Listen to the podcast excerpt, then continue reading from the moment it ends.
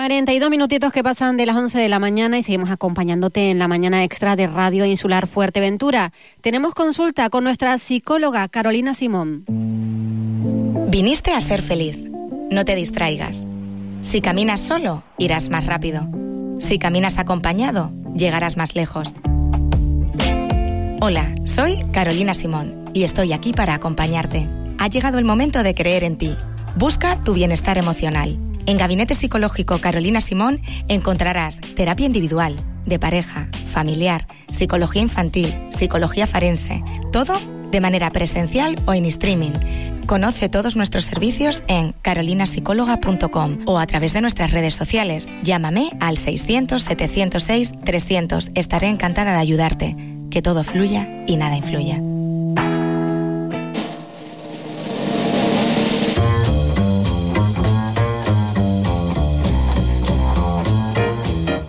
Como cada lunes llega el turno de recibir en nuestros estudios a Carolina Simón, nuestra psicóloga. Muy buenos días.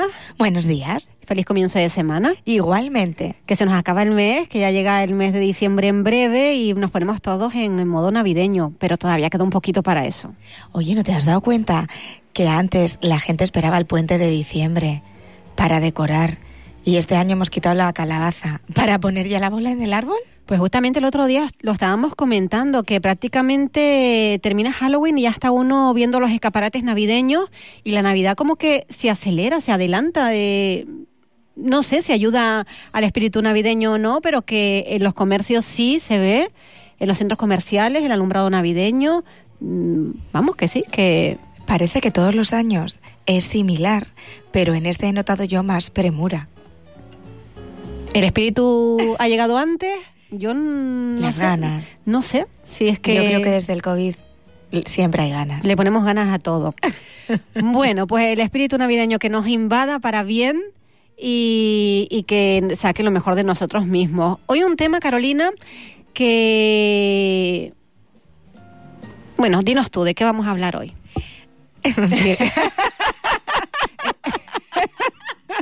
Este tres puntos. Oh, pero vamos, la 314 en toda eh, regla. Esto es como cuando eh, tu hijo te pregunta, mamá, ¿puedo? Y tú dices, díselo a tu padre. Sí, igual. y mira, pero me había puesto de contenta porque digo, bueno, lo va a introducir ella. Vamos a, situar a nuestros oyentes el, el por qué esta pelota en el tejado. Cuando Carolina me pregunta eh, con qué tema vamos a, a tratar el podcast diario de los lunes, pues yo le doy el titular pero hoy, al dar el titular, eh, claro, no puedes evitar gesticular eh, cómo lo decimos, cómo se aborda de una manera suave, sensible, accesible, desde el respeto y desde la integridad, ¿no? Entonces, eh, cuando yo ayer estaba preparando el, el contenido, viendo cosas en las que pudiésemos trabajar, recordé el Día de la Violencia de Género. y, y, uno eh, se despersonaliza muchísimas veces. Entonces, frente a esto necesitamos muchísimas herramientas para no para pegar lo que esté roto, sino para hacer que brille cada parte de las nuestras, tanto los hombres como las mujeres. Entonces, hoy quería hablar desde el impacto hasta la aceptación, el recorrido de las etapas después de que nos encontramos en una situación de infidelidad. Pues la infidelidad es nuestro tema del día de hoy y cómo abordarla, porque esto es un shock desde que nos enteramos. Siempre hay palabras con nuestra pareja, cómo lo afrontamos. Eh, esto lleva un proceso, como las cosas importantes en la vida. Esto lleva su tiempo y tú nos vas a dar las pautas, claro.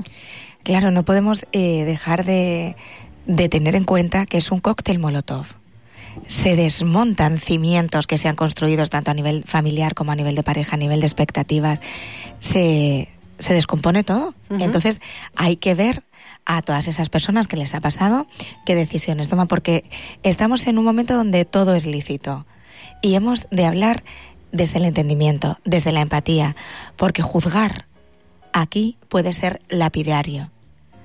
Hay personas que pueden tomar decisiones de continuar, frente con unas condiciones, otras de dejar. Definitivamente vamos a ver en, en qué lago nos movemos. Lago con turbulencias, pero vamos a hacerlo de, de una manera cercana, práctica y real. Muy bien. Que se tome la decisión que cada uno quiera tomar, pero que sepa gestionarla de la mejor manera posible, ¿no?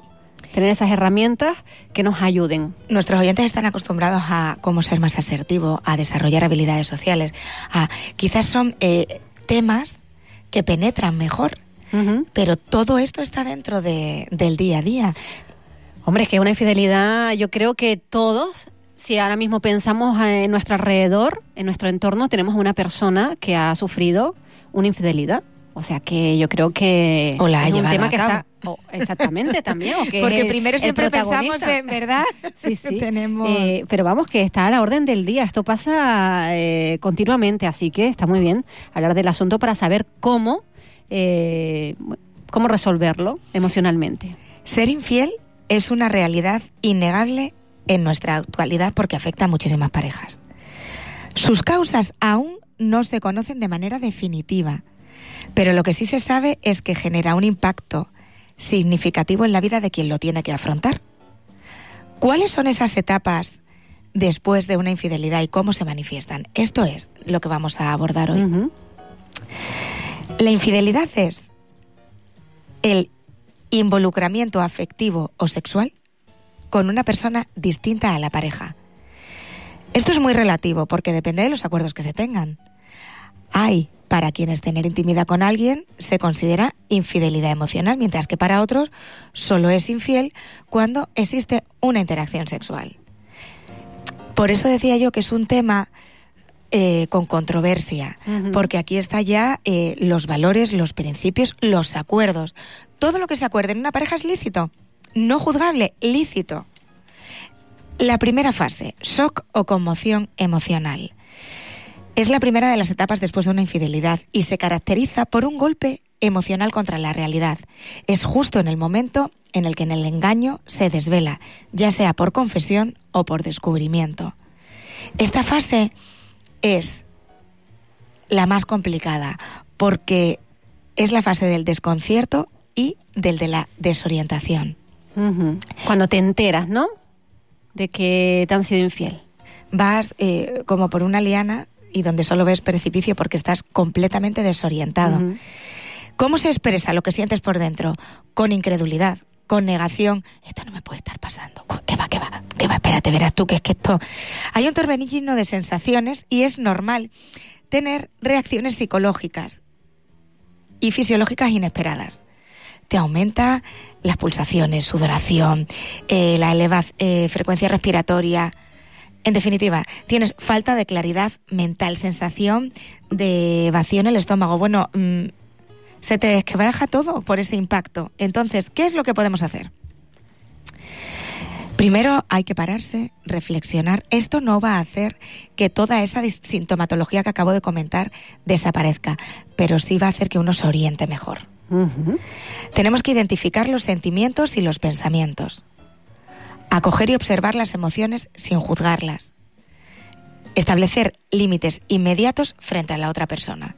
Sea cual sea la decisión que vayamos a tomar, primero hay que mantener el límite para que esa claridad venga. Evitar tomar decisiones trascendentes. Déjate un tiempo para pensar. Busca un espacio seguro y tranquilo para sentir y escuchar tu cuerpo. Busca apoyo social o en familiares, porque la red de apoyo es fundamental. Insisto en este tema, siempre y cuando te escuchen sin dirigirte la vida. Porque hay muchas veces que uno está frágil y uno dice, pero ¿qué va? ¿Cómo vas a romper una familia? O cómo. Entonces, simplemente donde te sientas arropado, porque necesitas un abrazo, no necesitas una opinión. Realiza ejercicios de respiración para relajarte cuida de tu salud mental y física, porque eso van a ser los dos grandes timones de tu barco en esta nueva etapa. Después del shock vas a tener ira y resentimiento. La rabia, el rencor, el odio, la frustración, los deseos de venganza son muy frecuentes en estas etapas, porque esto eh, puede sentirse hacia uno mismo el infiel, la otra persona o incluso con amigos eh, a quien hemos considerado cómplices. Esta ira a veces puede ser muy intensa y excesivamente abrumadora. ¿Por qué se caracteriza? Por ser volátil. somos como dinamitas andantes. Tenemos que aceptar y validar la emoción, canalizar el sentimiento, crear un diálogo interno compasivo. Nos tenemos que dar una tregua a nosotros mismos. Escribir una carta de desahogo funciona para drenar los sentimientos.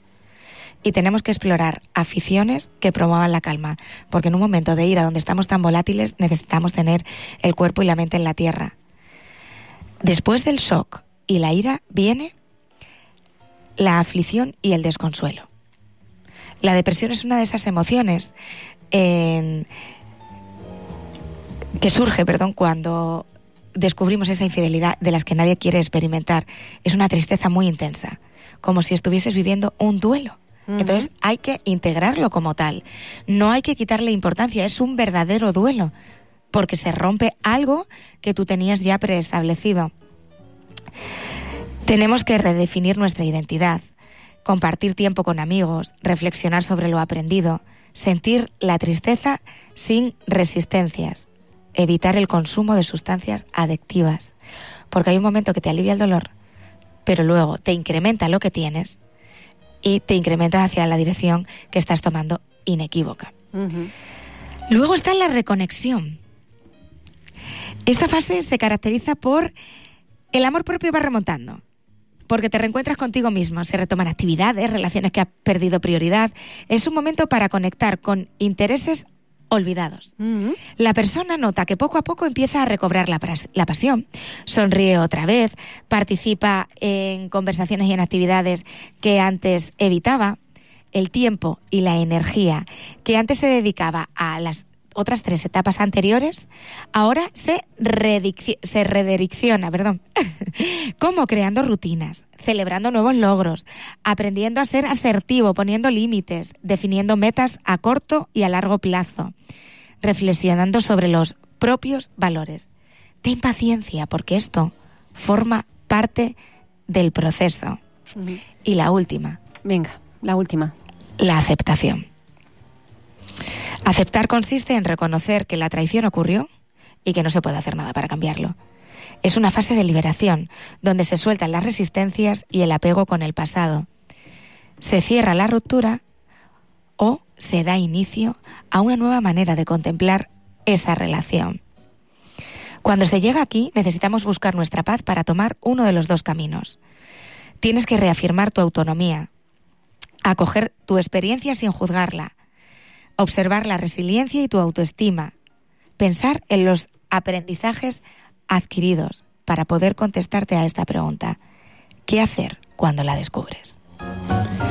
Oye, qué, qué bonito suena cuando nos lo cuentas, pero quien lo haya pasado eh, estará seguramente viéndose reflejada en cada una de esas etapas y, claro, pues, pues se pasará mal. Eh, Carolina, ¿hay algún tiempo estimado desde que descubrimos esa infidelidad hasta que llegamos a esa última fase? No. Eh, ¿Qué significa no? Bueno, supuestamente el cerebro tarda tres meses en procesar un cambio incrementando el paso por las etapas. Pero es muy personal, como el duelo. Hay veces eh, que la tristeza te dura un mes de una manera desacerbada y luego ya va paliando. Hay otras veces que intentas estar tan ocupado que no lo afrontas y luego viene el batacazo. Eh, por eso es bueno pasar por cada una de ellas. Y no hagamos el efecto ping-pong, de adelante atrás, de adelante atrás, de adelante atrás es bueno saber dónde estamos para saber cuáles las que nos quedan. Teniendo en cuenta que la infidelidad no puede ser el fin. Ser infiel es un comportamiento desleal, con causas que abarcan factores individuales, relacionales y contextuales. Las etapas después de describirlo son un camino desafiante que recorre la víctima. No obstante, a pesar del dolor, es posible procesarlo y seguir adelante, con la relación o hacia la soltería. Esperamos que ahora tengáis una mejor idea sobre cómo enfrentar este tipo de engaño y que podáis lidiar o apoyar a otros a gestionar el torbellino emocional que conlleva esta experiencia. Es posible seguir adelante, no juzguen. Si uno decide perdonar y establecer unas nuevas bases en la relación, que tenga claro que tendrá que centrar toda su atención en la confianza, que una vez que se pierde, hay que sembrarlo mucho en un camino adecuado para que eso vaya floreciendo. Y si uno adopta el camino de la soltería, esa reconstrucción tiene que venir de sí mismo para sí mismo. Se sale. Y que las dos son totalmente válidas, una decisión muy personal, que a veces uno se deja llevar por amigos familiares, sido, te han sido infiel, tienes que dejarlo, cada uno tiene que valorar lo que, lo que le conviene y eso son cosas de, de pareja y cada uno tome su decisión, pero con estas etapas emocionales que tenemos que, superar y pasar para que luego la relación tanto en soltería como con nuestra pareja, pues vaya todo bien. Eh, ¿La edad también influye en esto, Carolina? ¿Es lo mismo? Eh, ¿Nos pasa igual una infidelidad cuando tenemos 20 años y cuando ya tenemos a lo mejor 40? No. No, eh, bueno, pues al principio, que es como el boom de todas esas hormonas, de esas emociones, dices, tengo toda la vida por delante, los mm, sufres como un duelo tremendo, pero al final tu vida sigue de, en esta etapa de la madurez desde los 20 hasta los 30, ¿no? Cuando ya eh, tienes otro tipo de madurez, cuesta más. Cuesta más entender y se hace uno más preguntas. Y uno intenta estirar el chicle más tiempo. Pero es verdad que, que a veces no aceptamos, por estar en la cultura de la inmediatez, que hay naranjas que ya no tienen zumo. Entonces, en vez de dañar hay que reflexionar en tomar decisiones, porque una decisión a tiempo puede salvar muchísimos enredos emocionales posteriores y salva a familias. Que a lo mejor ahora no le vemos la salida, pero con el tiempo todo se, todo tiene su luz al final del túnel, Carolina. Pero si necesitan ayuda psicológica, orientación para, para ayudarlos a pasar a este trance, que te contacten, que siempre hay una salida. Exactamente. Muchas veces dicen que tenemos que tener eh, malestares emocionales habituales y que tenemos que sufrirlos, como un duelo, como una infidelidad.